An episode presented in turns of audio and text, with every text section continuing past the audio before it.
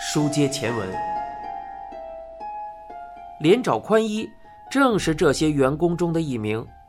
彼时他三十岁，独居。调查记录显示，侦查员在优奈失踪三天之后对他进行了走访，也确认了他房间内的情况，给出的判断是，并无异常。然而，优奈终究没有被找到。尽管所谓的持续调查仍在继续，结果依然是一无所获。就在优奈失踪一个月后，优奈的母亲从离家不远的高楼上一跃而下，自杀身亡了。她的遗书中写满了对丈夫和孩子的愧疚与自责。她悲观地认为女儿已经离开了人世，甚至。觉得就是因为他那么晚了，还让孩子出门，才导致了悲剧的发生。事情的转机出现在四年之后，一名在奥多摩徒步登山的男子报警称，他在土里发现了疑似人骨的残骸。当地警方赶赴现场挖掘，发现了已被肢解的骸骨。在经过一番详细的调查之后，警方认定此骸骨确实是人骨，而且从大小和长短来看，属于未成年人。鉴于颅骨保存完好，科学搜查研究所在此基础上绘制了十种不同的头像复原画像。这些画像分发给各地警方不久后，他们便收到了疑似本桥优奈的相关反馈。经过 DNA 鉴定，很快结果出来了，死者正是优奈。负责此案的搜查本部设立在足利分局，而从警视厅赶赴分局进行支援的，正是由多多良率领、兼公任副组长的小组。作为一颗肩负着诸多期待的警界新星，当时的草剃刚调入搜查一科不久。尽管此案的线索较少，这具骸骨却有一个特别之处：凶手并没有将它简单的肢解掩埋，骸骨有被焚烧过的痕迹。警方以死者最后被目击到的位置为中心，对能够焚烧尸体的地点展开了排查。由于空地点火烧尸的情况较难发生。警方推测，凶手使用焚化炉的可能性较大，于是对周边的焚化炉展开了逐一排查，同时也对配件厂员工身边的焚化炉进行了重新摸底。在调查过程中，连找宽一引起了草剃的注意。彼时，连长已经从本桥的公司离职，但他的简历留了下来。根据上边的记录，连长曾在一家承接企业废弃物处理的外包公司工作，那里自然少不了大大小小的焚化炉。草剃赶到那家公司，见到了连长曾经的上司，一问之下，才从他口中得知了一桩令人震惊的往事。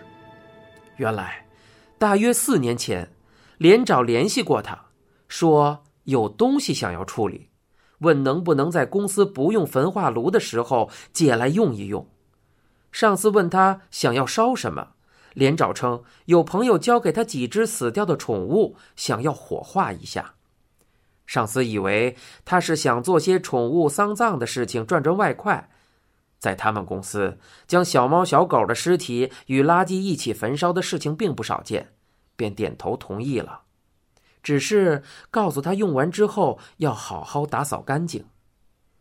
在确认了准确的日期之后，草剃发现连长借用焚化炉的时间与优奈失踪的时间一致，至此，连长宽一成了该案嫌疑最大的人。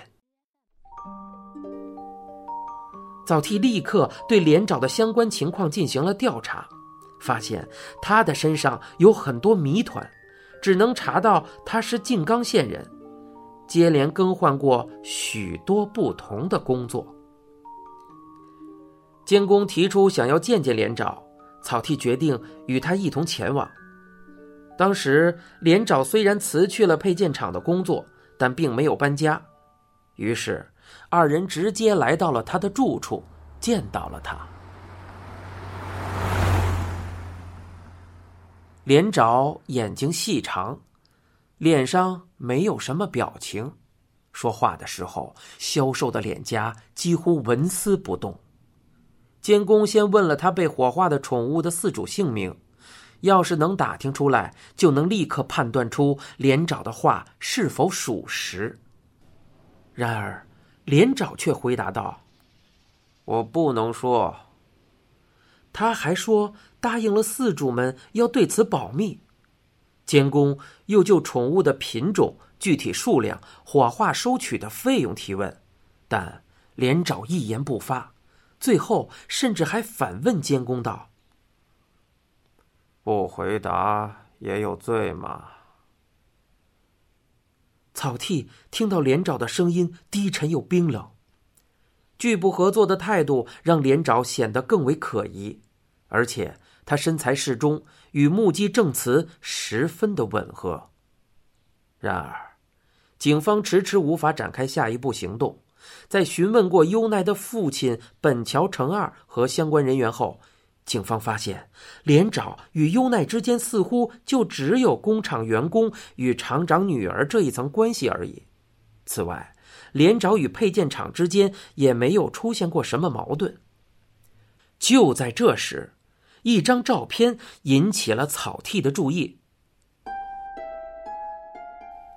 四年前，侦查员在走访连长住处时，曾拍摄了一张房间内景的照片。正是这张照片让草剃有了新的发现。之前在与监工一起来到连长住处的时候，草剃一边听着二人的对话，一边不动声色地打量着周围的情况。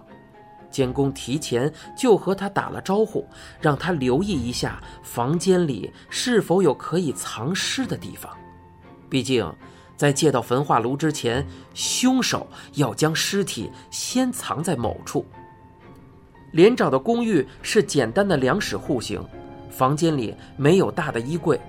如果要藏尸，应该只能藏在壁柜或者天花板里。忽然，一台冰箱引起了草剃的注意，那是酒店常用的迷你款冰箱，再小的孩子也不可能藏得进去吧？草剃暗自想到。然而。四年前的照片上显示的是一台较大的冰箱，虽然尺寸并没有普通家用冰箱那么大，但高度似乎也到了成年人的腰部。如果将尸体肢解装进一个孩子，应该没什么问题。连长在这四年内更换了一台冰箱，他这样做的理由是什么呢？草剃开始了自己的推理。就算最后要在焚化炉里焚尸灭迹，在此之前也只能先将尸体保存在家里。为了防止尸体腐烂，放在冰箱里应该最为稳妥。等进山埋好尸骨之后，再将冰箱处理掉。不管怎么说，那台冰箱都不可能再继续用下去了。如果推理正确。那台冰箱里很可能还残留有尸体的痕迹。草剃将照片拿给监工和多多良，向他们阐述了自己的想法。二人对这名年轻刑警的推理表示了赞同，认为他的判断很有可能。不过，并没有露出喜悦的表情。毕竟。如果找到那台冰箱才是问题所在，更何况，那已经是四年前的事了，冰箱可能已经不复存在了。如果找莲就是凶手，他会如何处理那台冰箱呢？众人研究后认为，他一定会尽量偷偷行动，以免引起警方的注意。就是说，他不可能通过正规渠道解决此事。但要把冰箱运到某个地方，凭借一己之力应该很难办到。他只能找人帮忙。与连长关系密切的人并不多。一番调查之后，一个男性麻将牌友的名字很快的出现了。您现在收听的是由一辆松鼠播讲、东野圭吾原著的《沉默的巡游》。